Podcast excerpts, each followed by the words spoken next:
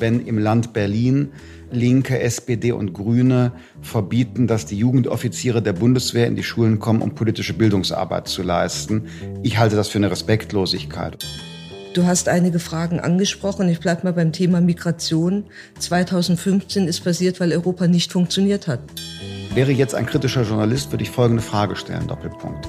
Warum lässt die Union die AfD rechts liegen und begibt sich in einen Überbietungswettbewerb mit den Grünen?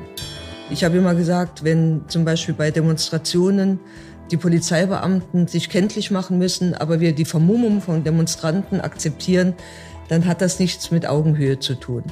Da, wo ich wirklich Not an der Frau und dem Mann sehe, das ist dieser ganze Cyberbereich, wo man gar nicht weiß, sind es staatliche, sind es kriminelle, terroristische Angriffe. Aber es passiert ja permanent mhm. etwas. Und ich denke manchmal, eigentlich können wir von Glück sagen, dass wir noch nicht systematisch Ziel eines Angriffs mit Hacking, Schadsoftware und anderem gewesen wären. Also müsste das nicht ein Bereich sein, wo ein zukünftiger Schwerpunkt drauf liegt?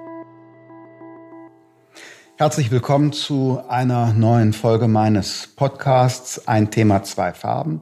Heute habe ich eingeladen meine Kollegin im Amt des Parteivorsitzenden, nämlich die Parteivorsitzende der CDU, Annegret Kramp-Karrenbauer. Vielen Dank, dass du der Einladung gefolgt bist. Sehr gerne. Der Anlass ist dein hundertster Tag im Amt der Bundesministerin der Verteidigung. Darüber reden wir gleich. Ich würde gern eine aktuelle Sache vorziehen. Wir haben ja 30 Jahre Mauerfall. Du bist eine Saarländerin, die Familie im Saarland verwurzelt. Das ist ja, darf man glaube ich so sagen, eine sehr europäische Region. Wie hast du, wie habt ihr die Zeit der deutschen Teilung erlebt und dann vor allen Dingen auch den Fall der Mauer? Naja, die deutsche Teilung natürlich in einer besonderen Art und Weise, weil das Saarland ja in seiner Geschichte auch selbstbestimmt äh, durch eine Volksabstimmung erst später zur Bundesrepublik Deutschland gekommen ist. Und wir natürlich erlebt haben, wie das war, dass Frankreich den Weg auch freigemacht hat. Und deswegen haben wir auch in der CDU sah über all die Jahrzehnte zum Beispiel immer am 17. Juni Veranstaltungen gemacht, Gedenkveranstaltungen. Und die ersten deutsch-deutschen Städtepartnerschaften gab es ja im Saarland, Lafontaine damals. Da haben wir auch ähm, sehr kräftig demonstriert, um auf die Menschenrechtssituation in der DDR hinzuweisen. Mhm. Und ich selbst habe insbesondere die Zeit dann nach dem Mauerfall sehr intensiv erlebt, weil wir in meiner Heimatstadt kurz vor dem Mauerfall im Sommer 89 mit einer Stadt in Brandenburg, mit Senfenberg, eine Städtepartnerschaft gegründet haben. Und wir deswegen auch das Glück hatten, Senftenberg in der Zeit der Wende und des Wiederaufbaus dann nachher ganz eng begleiten zu können. Insofern sehr persönliche Erinnerungen auch daran. Das Saarland sehr europäisch, die Beziehung zu Frankreich hast du selbst genannt. Wenn du heute schaust, was bedeutet für dich, was bedeutet auch für die CDU Europa, Konrad Adenauer und Helmut Kohl, habt ihr ja große Europäer in euren Reihen. Wie ist dein Blick jetzt gegenwärtig so in der Zeit von Brexit und einem vielleicht angespannten Verhältnis zu Frankreich? Also Europa, dieser europäische Gedanke gehört ganz originär zu unserer Parteigeschichte dazu. Er gehört auch ganz originär zu der Region, aus der ich komme. Robert Schumann stammt von dort, einer der Gründungsväter Europas einer, der immer gesagt hat, Europa macht sich eben nicht nur alleine durch die Vision, sondern es muss tagtäglich konkret auch gebaut werden und sich beweisen. Und im Moment erlebe ich schon, dass wir in einer Zeit leben, in der es eigentlich auf ein starkes Europa ankommt, insbesondere in den Blöcken zwischen China und den Vereinigten Staaten. Und dass wir aber zurzeit gerade so etwas wie eine Verzwergung Europas erleben, auch weil die deutsch-französische Achse nicht so reibungslos funktioniert, wie wir uns das alle wünschen und weil es Haarrisse und Friktionen in Europa gibt über sehr viele Fragen, die Frage von finanzieller Solidität, die Frage von Sicherheitsinteressen, die Fragen der Migration. Das macht es schwerer, Europa zusammenzuhalten, aber es war, glaube ich, noch nie so nötig, wie es heute ist. Das teile ich. Nur was tun? Also der Befund ist, irgendwie hat man das Gefühl, die Niederlande, die haben wir noch sicher so als Gleichgesinnte, aber dann wird die Liste kürzer. Frankreich angespanntes Verhältnis, Stichwort EU-Kommission und so weiter. Dann Großbritannien Brexit. Italien instabile Regierung. Sebastian Kurz seit vier Jahren Flüchtlingspolitik gewisse Frontstellung zu Angela Merkel und Deutschland. Polen, Ungarn. Also es ist ja eine ganz schwierige Situation. Mhm. Was kann man tun? Du bist Vorsitzender der regierungstragenden Partei in Deutschland. Die Europäische Volkspartei ist die größte Kraft im Europäischen Parlament. Wir haben deine Amtsvorgängerin als Präsidentin der Europäischen Kommission. Was siehst du, was könnte, müsste man tun, um dieses europäische Einigungsprojekt wieder in Fahrt zu bringen? Ich glaube, es kommt ganz entscheidend auf die Frage an, welche Rolle wir in Deutschland und als Deutschland in der Europäischen Union wahrnehmen wollen. Wir waren immer die Drehscheibe, an die gerade viele kleinere Partner ihre Interessen auch mit angedockt haben und von denen sie immer das Gefühl hatten, dass Deutschland ein guter Sachwalter für ihre Interessen ist. Das spüren wir zurzeit etwa im Bereich der Verteidigungsfragen. Russland hat eine andere Annäherung mittlerweile, Frankreich hat eine andere Annäherung mittlerweile an Russland. Das sorgt insbesondere in den baltischen Staaten in Osteuropa für eine große Unruhe. Da wird viel Vertrauen auf uns gesetzt. Und wir müssen auch noch mal verstehen und stärker verstehen, dass durchaus stärkeres Engagement in Europa in unserem eigenen Interesse liegt. Will das an zwei wirtschaftlichen und finanziellen Fragen oder finanzpolitischen Fragen festmachen. Das ist das Thema Vollendung der Währungsunion und das ist das Thema Bankenunion. Wir sind, wenn man auf die europäische Bankenlandschaft schaut, mitnichten in irgendeiner Art und Weise konkurrenzfähig in der Welt. Und wenn wir dafür sorgen wollen, dass europäische Unternehmen, auch junge Start-ups bei uns und wachsende Unternehmen auch mit europäischem Kapital, auch nach unseren Standards versorgt werden, müssen wir in Europa zusammenarbeiten. Und das heißt auch für meine eigene Partei, dass wir den einen oder andere Bedenken übersteigen müssen, überspringen müssen und uns dort stärker engagieren müssen. Zum Beispiel bei der Frage Einlagensicherung meinst du, also dass Sparkassen, Volksbanken in Deutschland, deutsche private Banken in ein gemeinsames Sicherungssystem mit den Banken anderswo in Europa kommen? Das ist, Solche Bedenken. das ist eine, eine, eine ganz schwierige Frage, weil das natürlich wirklich an eine Wurzel auch unseres eigenen Bankensystems, auch unseres Verständnisses von Sparen und von Vertrauen und Sicherheit rührt. Und das kann ganz bestimmt nicht am Anfang einer Entwicklung stehen, sondern am Anfang der Entwicklung muss stehen, dass insbesondere die staatlichen Risiken minimiert werden. Das heißt, eine vernünftige und solide Haushalts- und Finanzpolitik muss einfach Voraussetzung sein. Solange die Risiken so groß sind, wird man zu diesem zweiten Schritt nicht kommen. Ja, das ist genau meine Sorge. Mhm. Ich teile deine Einschätzung, wir müssen bei den großen Fragen vorankommen. Ja. Aber oft genug stehen die großen Fragen natürlich im Widerspruch zu unseren Interessen oder Interessen bestimmter Ländergruppen. Bleiben wir bei der Finanzpolitik. Da gibt es diese neue Hanse, also die vereinfacht gesagt marktwirtschaftsstabilitätsorientierten Staaten, zu denen früher auch Deutschland stark gehörte. Jetzt gibt es Zweifel, gab es ja Zugeständnisse in Richtung von Emmanuel Macron. Jetzt sind die nicht mehr so sicher. Dann gibt es dieses Feld Migration, wo wir einen sehr eigenen Kurs, ich bemühe mich um Mäßigung, ist ja bekannt, sehe ich kritisch. Du selbst übrigens oder neuerdings ja auch, äh, Werkstattgespräch damals. Also gibt es Diskussionsbedarf, so sage ich es mal nur. Da stehen wir auch quer zu den anderen. Ich will auf folgenden Punkt hinaus. Müssen wir unsere deutsche Politik in Europa verändern als eine mitprägende Mittelmacht? Müssen wir unsere Positionen verändern, um Europa insgesamt wieder zusammenzuführen? Also zuerst einmal haben wir genau wie jeder andere europäische Staat auch das Recht, unsere eigenen Interessen zu definieren und auch zu formulieren und auch versuchen, sie durchzusetzen. Aber in der Vergangenheit hat sich immer gezeigt, dass es häufig auch für deutsche Interessen gut war, in Europa durchaus einen Kompromiss zu finden. Und dort die richtige Balance zu finden, etwas geschmeidiger zu werden, das ist, glaube ich, wichtig für die nächsten Jahre. Und du hast einige Fragen angesprochen. Ich bleibe mal beim Thema Migration. 2015 ist passiert, weil Europa nicht funktioniert hat. Und deswegen liegt es in unserem eigenen Interesse, mit Europa zusammen zu einer Einigung zu kommen. Und die Frage, ob ich zum Beispiel bei der Rettung oder bei der Aufnahme derjenigen, die über den Seeweg kommen, mit Italien, mit Griechenland zur Umsetzung der Vereinbarung komme, Anlandesysteme, Transitzentren, schnelle Rückführung, hängt eben auch von der Frage ab, die insbesondere Italien durchaus zurechtstellt, wie ist das eigentlich mit einer gerechten Verteilung? Mhm. Und deswegen muss man manchmal vielleicht einen kleinen Schritt gehen, damit der ganze Prozess weitergeht. Und ich glaube, da wird es einfach auf uns mit ankommen. Wir waren gerade im Saarland, kamen dann zu Europa. Jetzt bleibe ich doch mal im Saarland, aber mit einem anderen Aspekt. Du warst nämlich die erste Innenministerin in Deutschland. In welchem Jahr war das? Ich bin Ende 2000, Ende 2000. Äh, Innenministerin geworden und war das sieben Jahre lang und habe natürlich die gesamte Zeit vor allen Dingen mitgemacht nach den Anschlägen von 9-11 und ein Stück weit dann auch die Reaktion und die Umgestaltung der deutschen Sicherheitsarchitektur, denn vieles, was wir heute an Zusammenarbeit kennen, ist in dieser Zeit entstanden und ist aus meiner Sicht etwas, was sich durchaus bewährt hat, was aber heute auch weiterentwickelt werden muss. Ich habe das damals ja schon in Erinnerung gerufen bei der Regierungserklärung und deiner Vereidigung im Bundestag. Etwas verrückt, dass niemand wahrgenommen hat, dass du in der Sicherheitspolitik ja eigene mhm. exekutive Erfahrung hattest.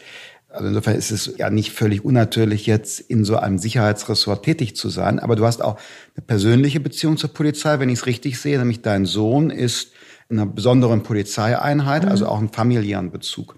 Kennst du also als Amtschefin Vorgesetzte, auch aus dem familiären Zusammenhang als Mutter? Wenn du da so reinhörst in Polizei, in Bundeswehr, ich nehme wahr, und man liest auch davon, es brodelt dort unter den Beamtinnen und Beamten und unter den Soldatinnen und Soldaten. Wie nimmst du das auf, mhm. seismografisch?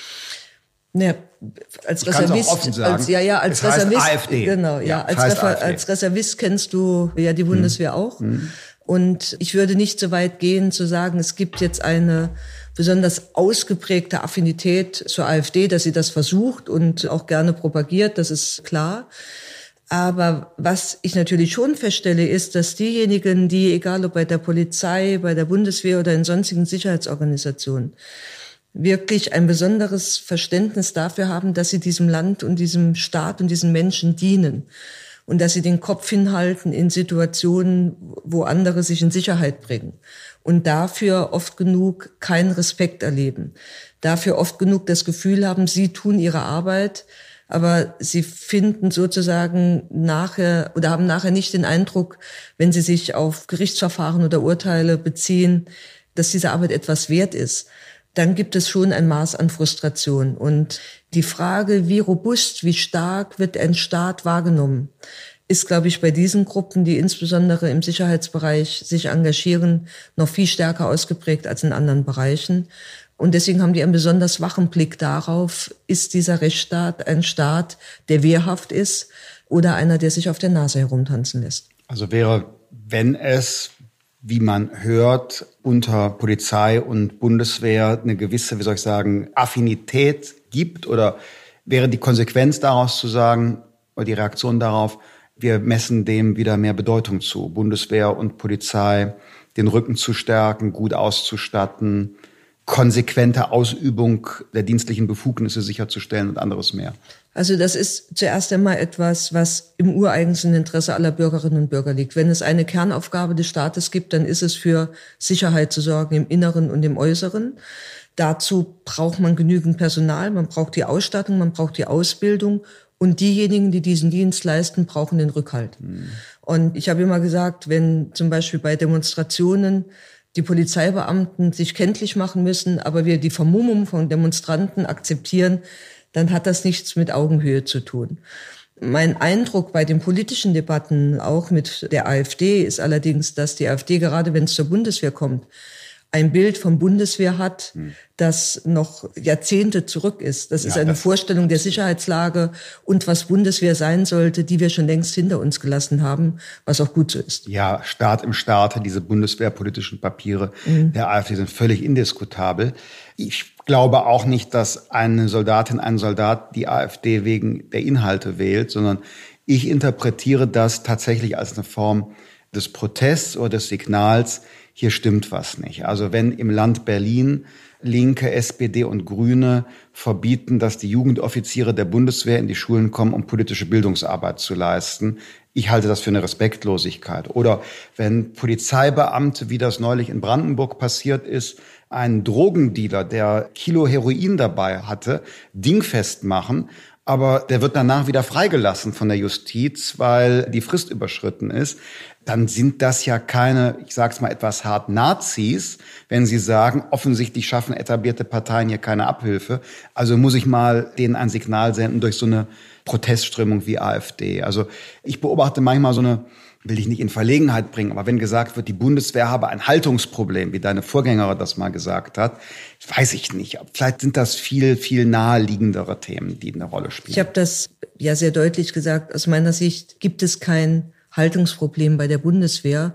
Es gibt in der Tat Einzelfälle, auch mhm. Extreme, und man muss in jedem Einzelfall auch dahinter schauen, ist da ein Netzwerk auch zugange und tätig.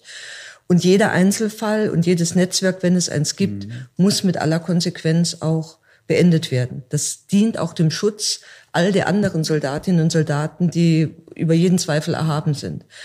Aber diesen mangelnden Respekt, den du eben angesprochen hast, diese Frustration, die gibt's natürlich in vielen Bereichen. Wenn Polizeibeamte im Einsatz sind, und du hast ja gesagt, ich weiß das aus der eigenen Familie, was da an Respektlosigkeit einfach erlebt mhm. wird in ganz normalen Einsätzen, im Wach- und Wechseldienst, das hat unglaublich zugenommen. Und wenn wir dann natürlich öffentliche Debatten haben, auch etwa bei dem Gerichtsverfahren und Urteil bei Renate Künast, und ich bin ja. weit davon entfernt, eine große Sympathisantin von Renate Künast zu sein, aber wenn das das Signal ist, das nach außen gesendet wird, dann dürfen wir uns über Verrohungen und Respektlosigkeiten auch nicht wundern.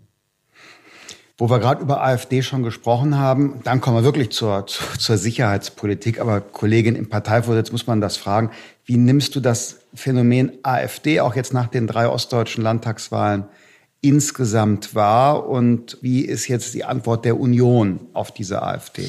Also die AfD, ist meine Warnung, vor allen Dingen jetzt in den drei Ländern, in denen der Wahlkampf war, hat sich in Ostdeutschland bei diesen Wahlen erfolgreich als die Protestsammelbewegung etabliert. Das sieht man vor allen Dingen auch daran, dass sie insbesondere aus dem Nichtwählerbereich äh, Menschen zieht. Und das sind ja in der Regel welche, die sich bisher schon nicht mehr von dem politischen System angesprochen fühlen, sonst hätten sie bei irgendeiner Partei auch ihr Kreuz gemacht. Und in einem sicherlich etwas abgeschwächteren Maße ist das auch im Westen der Fall. Und für mich kann das nur bedeuten, dass wir nicht der Versuchung erlegen, wie das auch viele Partnerparteien in Europa passiert ist, dass wir versuchen, die AfD irgendwie recht zu überholen, sondern für mich heißt das eine ganz klare Abgrenzung zur AfD, keine Zusammenarbeit. Aber eben die Fragen, was treibt die Leute in dem Protest? Was stört sie? Was verstehen sie nicht mehr? Wo haben sie eigentlich zu Recht oder selbst wenn es zu Unrecht ist, das Gefühl, die Landesregierung oder die Bundesregierung oder die Parteien im Bundestag oder den Landtagen mhm. kümmern sich nicht mehr um die Fragen, die mich eigentlich umtreiben, sich mit diesen Fragen zu befassen mhm. und ein, ein klares Signal auch auszusenden, die Dinge verändern sich nach vorne. Wir leben in einer dynamischen Zeit. Niemand kann versprechen, dass alles so bleibt, wie es ist. Aber wie schaffen wir nochmal den Punkt, dass wir den Menschen sagen, wir geben euch was an die Hand, das euch ertüchtigt, diesen Weg auch mitgehen zu können. Und das ist keine kurzfristige Politik, es ist eine langfristige Aufgabe. Aber die müssen wir, glaube ich, als die Parteien auch aus der demokratischen Mitte wirklich angehen. Nehmen wir jetzt mal die wirklich harten Nazi-Rassisten-Wähler bei der AfD weg. Gibt es ja auch so heimatlos gewordene Konservative, ich weiß gar nicht wie viele, und so Protestwähler, die du angesprochen hast. Wäre jetzt ein kritischer Journalist, würde ich folgende Frage stellen, Doppelpunkt.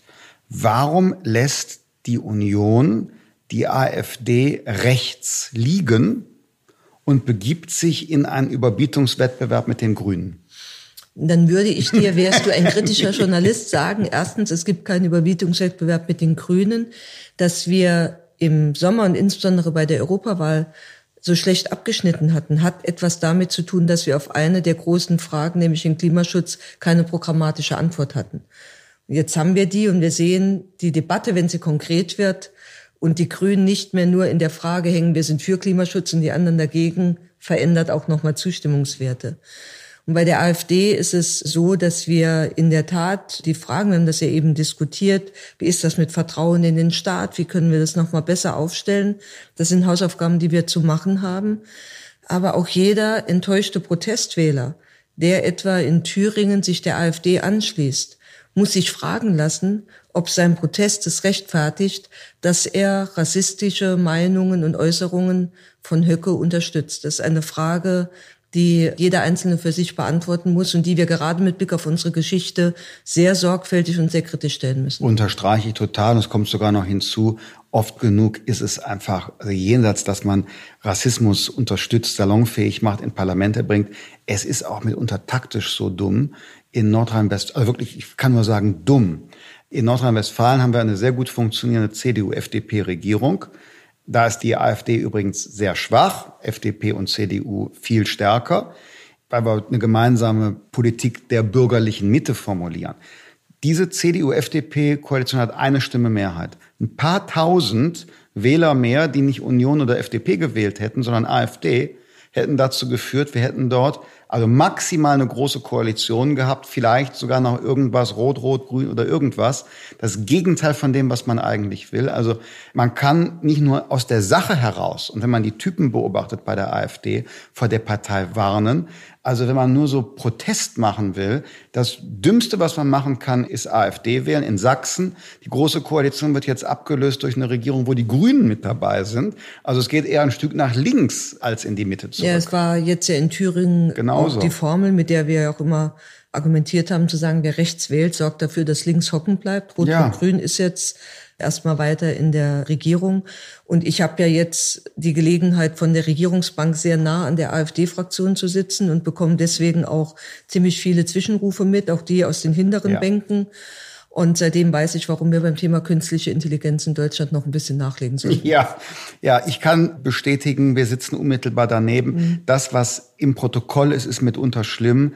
Das, was so dazwischen zusätzlich geraunt wird, ist mitunter ja. unter aller Kanone. So. so, 100 Tage ähm, ja. als Bundesministerin der Verteidigung. Offene Frage, wie ist dein erster Eindruck, deine erste Zwischenbilanz? Also ich bin froh, dass ich das Amt übernommen habe. Es ist eine unglaubliche Aufgabe, unglaublich spannend.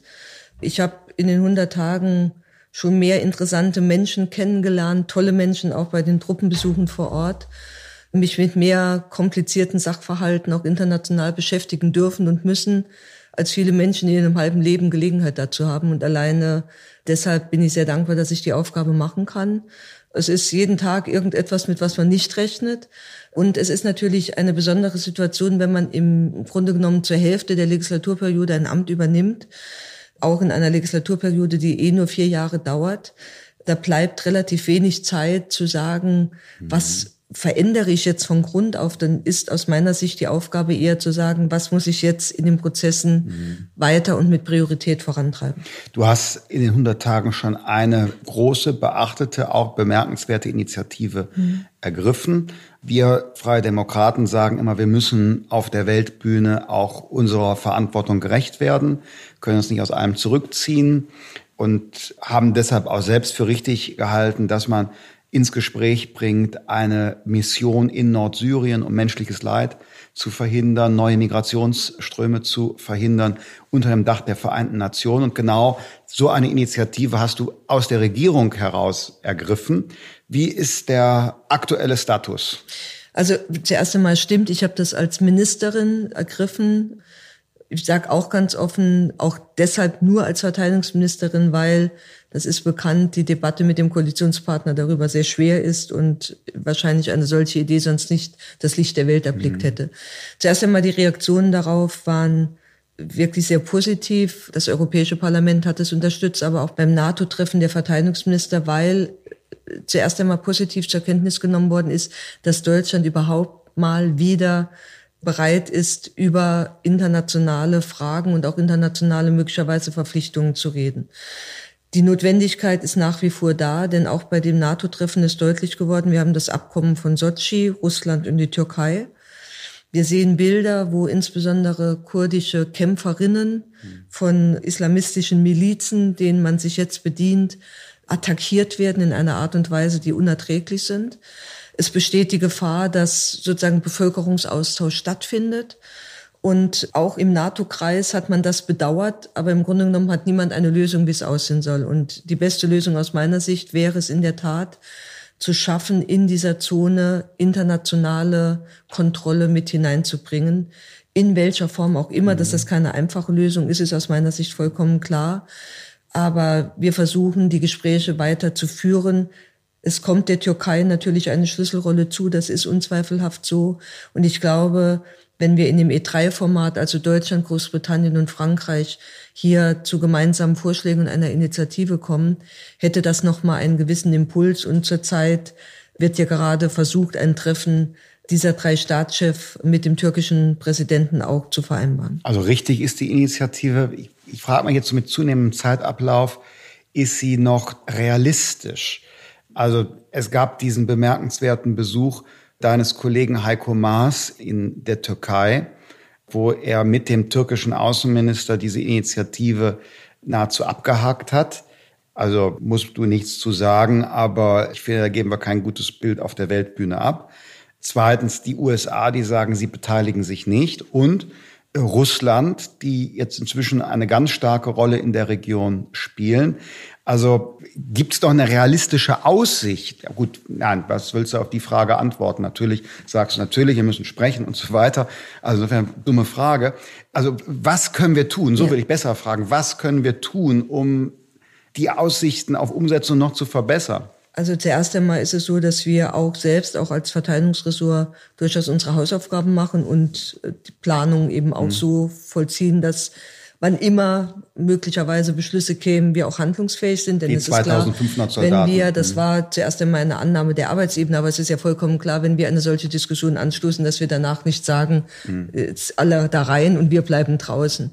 Es ist im Moment so, dass es zwei Achsen gibt, die von besonderem Interesse sind. Das eine ist die Frage, wie geht denn eigentlich der Kampf gegen den IS weiter? Denn der ist zum Teil zum Erliegen gekommen. Und wir sind ja etwa jetzt gerade im Irak nochmal im Einsatz auch. Und das betrifft ja nicht nur eine Region, es betrifft die gesamte Region. Das ist von einem hohen Interesse und natürlich ist die humanitäre Frage in Nordsyrien auch von einem hohen Interesse. Es geht nicht nur uns so, es geht den Franzosen so, den Engländern, auch den Amerikanern. Und deswegen laufen im Moment dort auch hinter den Kulissen natürlich viele Gespräche miteinander. Es wird sicherlich auf die Frage ankommen, wie könnte die UNO sich mit einbringen? Was kann der UNHCR möglicherweise tun?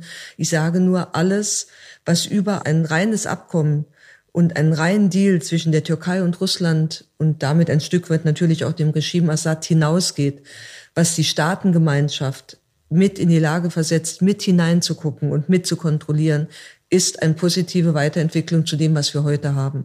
Und dafür lohnt es sich einfach auch weiter auf allen Ebenen, politisch, diplomatisch, vor allen Dingen zu kämpfen, aber eben auch vorbereitet zu sein, wenn es zu anderen Fragen kommt. Zeigt der Fall Syrien, dass wir unser Verhältnis zu den USA und zu Russland, die ja da in der Region eine bedeutende Rolle haben, dass wir das überdenken müssen? Also müssen wir überlegen, wie wir die Beziehungen zu den USA anders und vielleicht wieder vertrauenswürdiger gestalten. Und auf der anderen Seite brauchen wir neue Impulse in der Russlandpolitik, in der mhm. deutschen Politik ja sehr umstritten. Bandbreite ist von Gerhard Schröder, wir verzichten einseitig auf Sanktionen und mit der Krim, ach ja, ist halt so, bis hin zu zum Beispiel Grüne, die sagen, nein, gar kein Dialog, gar nichts. Also da ist ja eine große Bandbreite in der deutschen mhm. Innenpolitik. Also brauchen wir da einen neuen Impuls? Also wir brauchen zumindestens Klärung. Wenn man sich Russland anschaut, und ich glaube, es lohnt sich auch nochmal zu differenzieren zwischen Russland und, und, der russischen Bevölkerung und dem System mhm. Putin, dann muss man einfach feststellen, Putin oder in der Verantwortung von Putin ist Völkerrecht verletzt worden. Das können wir nicht einfach nur mit einem Achselzucken hinnehmen. Dann ist zu sehen, dass Putin für Russland im Grunde genommen einen Einflussbereich definiert, der sich in den Grenzen der alten Sowjetunion bewegt und wo er in Anspruch nimmt, seine Interessen durchzusetzen. Das kann man erstmal zur Kenntnis nehmen. Wenn das aber dazu führt, dass Souveränitäten der angrenzenden Staaten, die für sich einen anderen Weg einschlagen wollen, beeinträchtigt werden oder gefährdet sind, dann ist das etwas, womit man sich politisch auseinandersetzen muss. Wir müssen einfach sehen, es gibt sozusagen asymmetrische Kampagnen. Ich war vor kurzem in Litauen, wo ja die Bundeswehr auch mit stationiert ist und habe da erlebt, dass zum Beispiel Bilder ins Netz gestellt werden, die deutsche Panzer zeigen, die einen jüdischen Friedhof in Kaunas sozusagen die Gräber schänden und wo wir wissen, das ist von der russischen Seite Fake News, was aber zum Beispiel einen ganzen Tag kostet, um das irgendwie wieder klarzustellen. Also da muss man einfach fragen, wie freundlich ist eigentlich ein Staat, der zu solchen Methoden greift. Trotzdem ist Russland ein großer Nachbar und deswegen müssen wir auch zu weiteren vernünftigen Gesprächskanälen kommen. Das ist überhaupt keine Frage. Und was die Vereinigten Staaten anbelangt, ich glaube, dass jetzt die Debatten, die wir führen, zeigen, wie, wie stark wir auf auch die Sicherheitspartnerschaft in der NATO, auch auf die militärischen Fähigkeiten der Amerikaner angewiesen sind. Deswegen ist für mich der Eckstein unserer Sicherheitspolitik ist und bleibt die NATO mit den Amerikanern. Aber wir müssen uns natürlich schon fragen, ob in einer Zeit, in der aus meiner Sicht die amerikanische Politik sich mehr auf sich selbst konzentriert. Und das ist nicht nur eine Frage von Trump. Wenn man sich manche Kandidaten jetzt im Vorwahlkampf bei den Demokraten anschaut, schlagen die die gleichen oder ähnliche Töne an, dann werden wir uns fragen müssen, was machen wir eigentlich, wenn zum Beispiel mit Blick auf Regionen in Afrika die Vereinigten Staaten sagen, das ist nicht mehr unser ureigenes Interesse. Das ist eine Frage, die Europa betrifft dann haben wir nur die Möglichkeit zu sagen, entweder jeder versucht sein nationales Glück oder wir schaffen es, und das ist der Punkt, wo wir auch uns weiterentwickeln wollen, wir schaffen es stärker als bisher zu sagen, das machen wir als Europäer gemeinsam. Hast du schon deinen US-Kollegen getroffen? Ich habe ihn getroffen in Washington, war ja dort zum Arbeitsbesuch, habe ihn jetzt auch noch mal getroffen und auch noch mal länger gesprochen bei der NATO in Brüssel beim Treffen der Verteidigungsminister. Er ist ein sehr guter Kollege. Er setzt die Tradition seines Vorgängers von Verteidigungsminister Mattis fort. Klare Sicht auch des Pentagon. Mhm. Die Frage in der amerikanischen Politik ist zurzeit immer, ob alles das, was das Pentagon empfiehlt, auch im Weißen Haus so umgesetzt wird. Ja, wir müssten uns bemühen um mehr Dialog auf der Ebene Minister, Parlament. Ich war in Washington letztes Jahr und bei Thinktanks und auch bei Senatoren und Mitgliedern des Repräsentantenhauses. Es wurde oft gesagt, ihr Europäer, Schrägstrich Deutsche, ihr seid gar nicht hier. Also wir sehen zu wenig von euch, eure Perspektive. Mhm. Für mich tröstlich war, dass die dann immer sagten, wir stehen zum transatlantischen Verhältnis, ja. zur transatlantischen Partnerschaft nehmt den Mann im Weißen Haus ernst, aber nicht wörtlich in dem, was er sagt. Und das war so durchaus beruhigend, aber für mich erschreckend war der Hinweis, ihr seid zu wenig hier. Also müssen wir uns nicht mehr um ja. die auch kümmern? Also man muss, glaube ich, zwei Dinge tun. Das eine ist mit Blick auf diesen Präsidenten Amerika und die deutsche-amerikanische Freundschaft nicht abzuschreiben. Die geht tiefer, die dauert länger mhm. und die wird auch die nächsten Jahre auch überstehen. Und dazu gibt es mehr Kontakte, als wir zurzeit nutzen. Ich war in 2018 auf dem Sommertreffen oder Herbsttreffen der amerikanischen Gouverneure. Das entspricht mhm. so ein mhm. bisschen unserer Ministerpräsidentenkonferenz. Und unter diesem nationalen Level gibt es viele der amerikanischen Bundesstaaten, die viele Beziehungen haben, Wirtschaftsbeziehungen über Unternehmen, Wissenschaft und die ein hohes Interesse an Deutschland und an Europa haben. Mhm.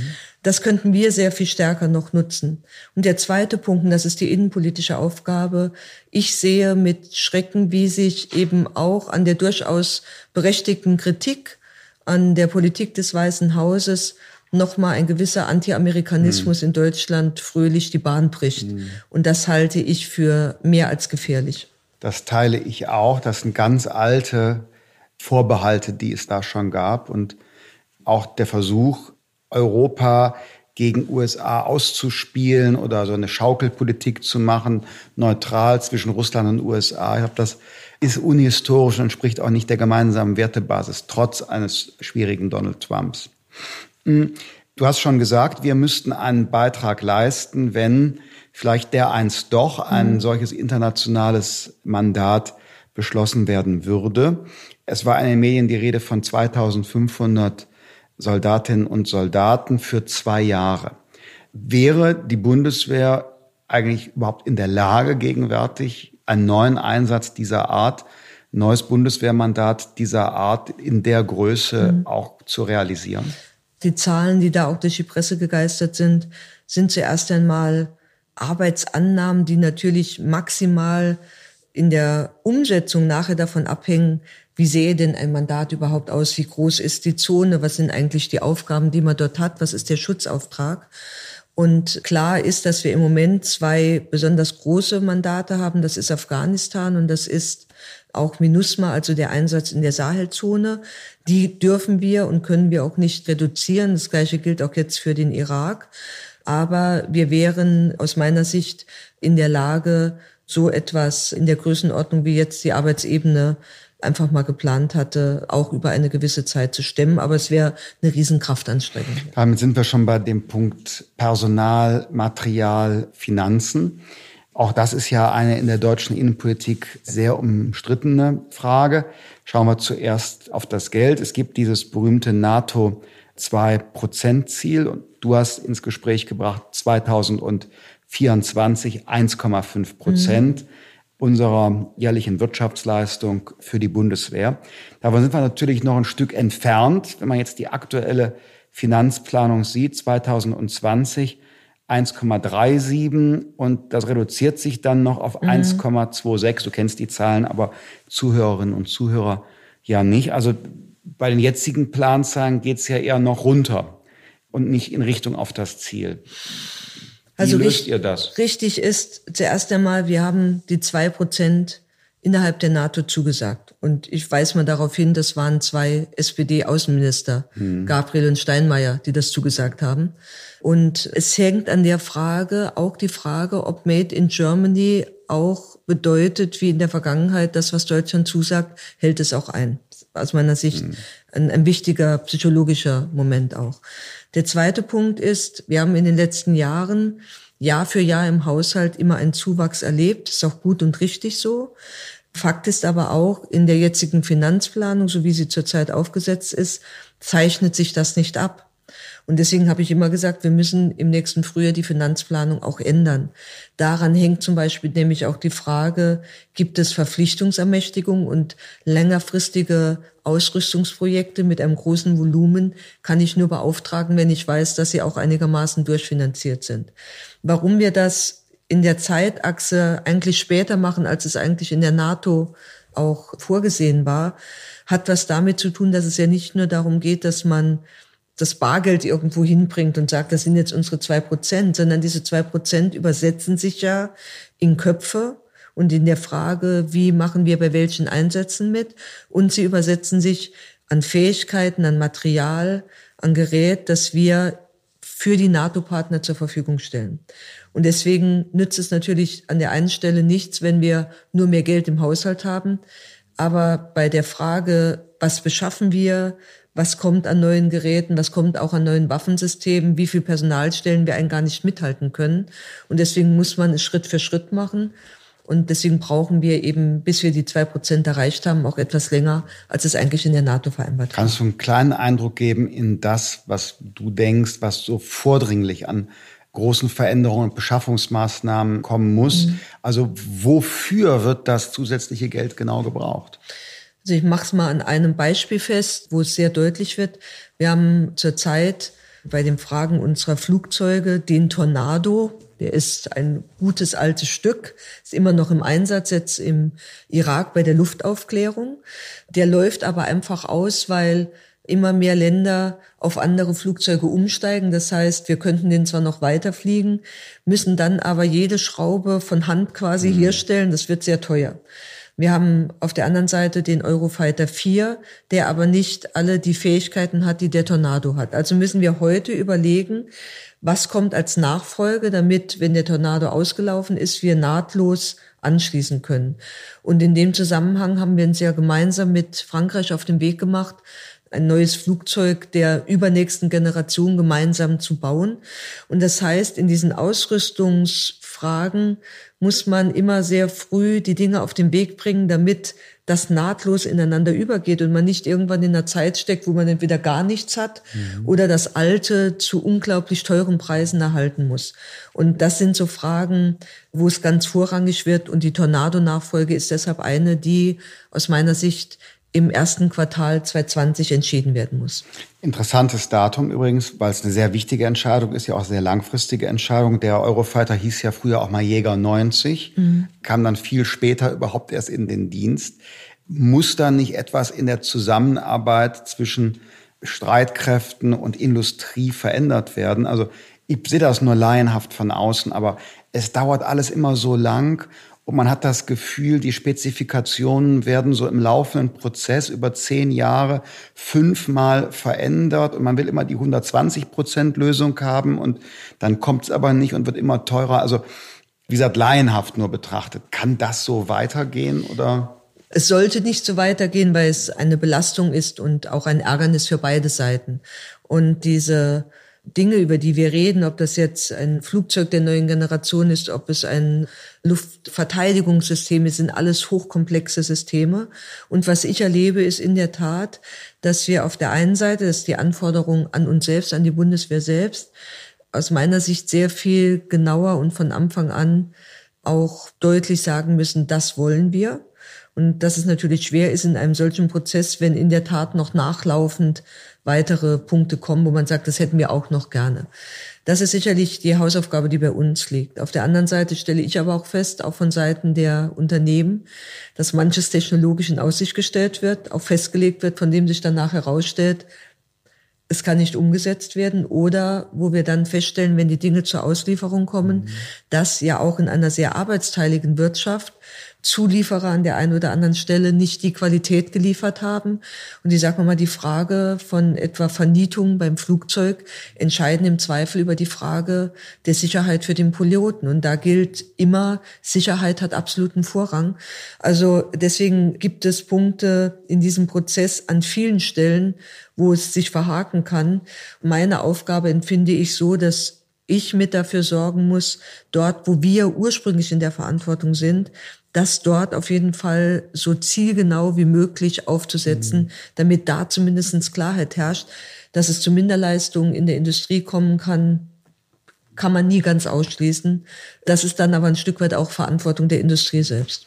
Das ist dieses Feld, was fliegt, schwimmt, fährt und schießt. Wie siehst du den gesamten Cyber-Informationsraum? Also für mich, wie gesagt, bin ich jetzt nicht ein Detail-Militär-Politiker. Mhm. Ich sehe heute nicht mehr die Gefahr des Angriffs der dritten russischen Stoßarmee mit äh, Panzer und Artillerie durch das Fulda Gap, sondern wir haben internationale Verpflichtungen und so weiter. Wir brauchen eine Fähigkeit der Verteidigung, der Bündnisverteidigung zur Abschreckung ist auch vielleicht wichtiger geworden als früher in der momentanen Situation. Aber da, wo ich wirklich Not an der Frau und dem Mann sehe, das ist dieser ganze Cyberbereich, wo man gar nicht weiß, sind es staatliche, sind es kriminelle, terroristische Angriffe. Aber es passiert ja permanent mhm. etwas. Und ich denke manchmal, eigentlich können wir von Glück sagen, dass wir noch nicht systematisch Ziel eines Angriffs mit Hacking, Schadsoftware und anderem gewesen wären. Also müsste das nicht ein Bereich sein, wo na, wo ein zukünftiger Schwerpunkt drauf liegt? Ja, auf jeden Fall. Du hast ja vor kurzem, glaube ich, eine Wehrübung auch in einem solchen Jawohl, Bereich gemacht. Ja. Ich habe die Bilder gesehen, sah gut aus. Das ist der Bereich, den wir in den letzten Jahren verstärkt mit aufgebaut haben. Cyberhub, der eine größere Rolle spielt auch an unseren Universitäten, wo wir jetzt gemeinsam mit dem Bundesinnenministerium ja gerade dabei sind, die Agentur für Sprunginnovationen auch in diesen Bereichen aufzusetzen. Und wir haben jetzt bei dem Treffen der Verteidigungsminister äh, in Brüssel sehr stark über das Thema hybride Bedrohungen gesprochen. Und da gehören genau diese Punkte dazu, die du angesprochen hast. Wie ist eigentlich die Situation, wenn Telekommunikation angegriffen wird, wenn Energieversorgung angegriffen wird? Das, was ich eben geschildert habe mit gefakten Bildern im Internet, fällt im Grunde genommen auch ein Stück weit darunter. Und äh, deswegen müssen wir uns dort besser aufstellen, als das bisher der Fall war. Wir haben jetzt gerade sozusagen eigenen Karriereweg in der Bundeswehr angelegt für diejenigen, die selber Experten sind. Aber wir müssen noch einen Schritt weitergehen. Das Thema Weltall und alles, was damit zu tun hat, wird eine viel größere Rolle spielen. Ich finde es vor dem Hintergrund richtig, dass Ursula von der Leyen gesagt hat, einer der Schwerpunkte der neuen Kommission wird das Thema Weltraum auch sein. Mhm.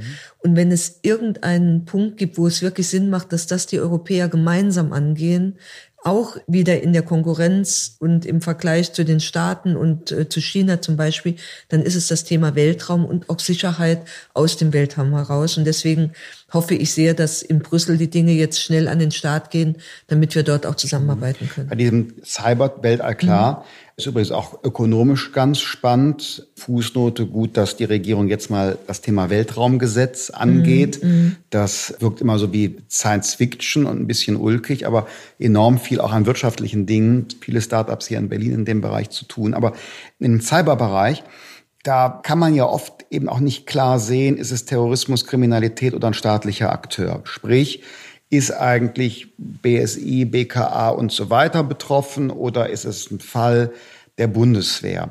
Warum gibt es noch nicht oder bin ich falsch informiert, so ein gemeinsames Lagezentrum, wo alle Akteure, Bundeswehr, Bundeskriminalamt, BSI, mhm. Alle Provider von der Telekom bis Vodafone an, einem Raum zusammensitzen wo man schauen kann, jetzt startet ein Angriff auf die Bundesrepublik Deutschland und wer ist jetzt zuständig, wer kann was tun, wie sind die Entscheidungswege? Also ich habe ja vorhin gesagt, wir haben nach 9-11 damals Sicherheitsarchitektur aufgebaut und zum Beispiel gemeinsames Terrorabwehrzentrum gab es bis dato mhm. nicht, war eine Folge dann der Erfahrungen von damals. Und wenn wir heute sehen, und glaube, da sind wir beide auch in der Sache einer Meinung, wenn wir heute sehen, dass Cyber eine ganz andere Rolle spielt, dass es auch mehr Angriffsmöglichkeiten gibt in diesem Gesamtbereich, dann müssen wir in der Tat uns sehr kritisch fragen, ist eigentlich das, was wir an Zuständigkeiten haben, was ja in so einem komplexen föderalen Gebilde wie der Bundesrepublik Deutschland sowieso eine besondere Frage ist, reicht das eigentlich an, an Kooperation und Zusammenarbeit aus? Oder was müssen wir da besser machen? Ob das immer unbedingt bedeutet, dass man ein neues Gremium schaffen muss oder ob man einfach Datenaustausch, Zusammenarbeiten einfacher organisieren kann. Das ist aus meiner Sicht vor allen Dingen eine Frage der Methode und wie weit mhm. kommt man. Aber dass das für die nächsten Jahre, was das Thema Sicherheitsarchitektur anbelangt, eine der großen Fragen ist, ist aus meiner Sicht vollkommen ohne Zweifel. Aber der Hintergrund meiner Anregung oder Idee mhm. oder Frage war, es gibt sowas ja im Bereich genau nach 9-11 gekaperte Flugzeuge, mhm. mhm. Luftsicherheitsgesetz, diese sogenannten Renegade-Fälle. Ja wurde damals gegründet Nationales Zentrum Luftverteidigung, wo alle in einem Raum zusammensitzen. Und für den Fall eines Cyberangriffs, ich meine, man hat ja keine Zeit. Das ist ja binnen Minuten laufen da Daten ein, ab, wird kritische Infrastruktur angegriffen. Da muss ja eigentlich sofort irgendwie eine Entscheidung ausgelöst werden. Das ne? ist ja im Grunde genommen eine Daueraufgabe, immer mit Blick auf die Frage, was gibt es auch an Weiterentwicklung, auch an Gefährdungen und sind wir darauf eigentlich vorbereitet? Das ist die Frage, die wir hätten zum Beispiel auch in einem Unglücks- oder auch in einem Fall eines terroristischen Angriffs. Wie sind wir zum Beispiel auch in dem Bereich der Vorsorge oder der Versorgung von Verletzten eingerichtet? Könnten wir Krankenhäuser schützen? Wie kann man da zusammenarbeiten? Also das ist im Grunde genommen eine Daueraufgabe, um die wir uns aber kümmern müssen, weil wir einfach sehen, die Dinge entwickeln sich unwahrscheinlich schnell weiter und ein komplexes staatliches Gebilde ist halt, braucht immer etwas länger, bis es gewisse Anpassungen auch vornimmt. Und deswegen gehört das aus meiner Sicht auf die Tagesordnung. Erst einmal unabhängig von der Frage, was man am Ende des Tages für die richtige Antwort und für die richtige Struktur hält. Aber dass man sich mit der Frage befasst, das ist aus meiner Sicht ganz notwendig. Du hast schon über neue Laufbahnen gesprochen, die es mhm. bei der Bundeswehr gibt. Insgesamt steht eine Trendwende Personal an. Bis 2024 von 182.000 Sollstärke auf 200.000. Jetzt haben wir gleichzeitig Fachkräftemangel. Da ist die Frage natürlich naheliegend, wie soll das gehen? Also wir haben zurzeit eigentlich eine ganz gute Bewerberlage. Selbst in Ämtern wie unserem großen Amt in Koblenz, das für die Beschaffungen zuständig ist, das ja oft auch mit Negativschlagzeilen, mhm. auch zum Teil unberechtigt wirklich in der Presse landet, gab es jetzt Karrieretage mit sehr vielen Bewerbungen. Die Bundeswehr ist ein attraktiver Arbeitgeber, im Übrigen auch ein attraktiver Studienort, das sehen wir. Und trotzdem stehen wir natürlich gerade was technische Berufe anbelangt in einer großen Konkurrenz. Das heißt, wenn wir um Menschen werben, müssen wir auch schauen, wie attraktiv sind unsere Arbeitsbedingungen, wie schnell entscheiden wir. Aber wir sprechen natürlich auch Menschen an, die gerade wenn sie auch in den soldatischen Dienst gehen, nach mehr suchen, als nur zu sagen, ich mache einen Job. Hm. Soldat zu sein ist immer mehr als nur einen Job zu machen. Und davon haben wir nach wie vor viele in Deutschland, aber man muss sie richtig ansprechen. Und das ist eine Daueraufgabe. Und ja, in dem Moment, wo, ich sage mal, der Arbeitsmarkt so ist, wie er ist, mit Blick auf die demografische Entwicklung, stehen wir auch in einer härteren Konkurrenz. Muss die Bundeswehr attraktiver werden? Wie? Ja, wir haben jetzt ja gerade noch mal auch gesetzgeberisch Verbesserungen, was Bezahlung, Eingruppierung, Karriereverläufe anbelangt. Bundeswehrdienst bedeutet natürlich insbesondere auch in Führungspositionen eine hohe Flexibilität, Wohnortwechsel. Deswegen war es richtig, sehr oft belächelt worden, aber war es richtig, dass Ursula von der Leyen auch gesagt hat, Bundeswehr ist auch Arbeitgeber. Und das Thema Vereinbarkeit Familie und Beruf spielt auch beim Arbeitgeber Bundeswehr eine Rolle, kommt uns heute zugute. Trotzdem müssen wir da weiter sehr dran arbeiten. Aber wenn man heute sich mit Sicherheitsfragen auseinandersetzt, jetzt gerade in Brüssel habe ich mal alle diejenigen getroffen, die dort bei der NATO oder bei der EU sozusagen als für die Bundeswehr ihren Dienst verrichten. Das sind hochattraktive Arbeitsplätze, sind total international vernetzt. Man ist wirklich am Puls der Zeit. Also da hat die Bundeswehr sehr, sehr viel zu bieten und das müssen wir noch stärker rausstellen als bisher.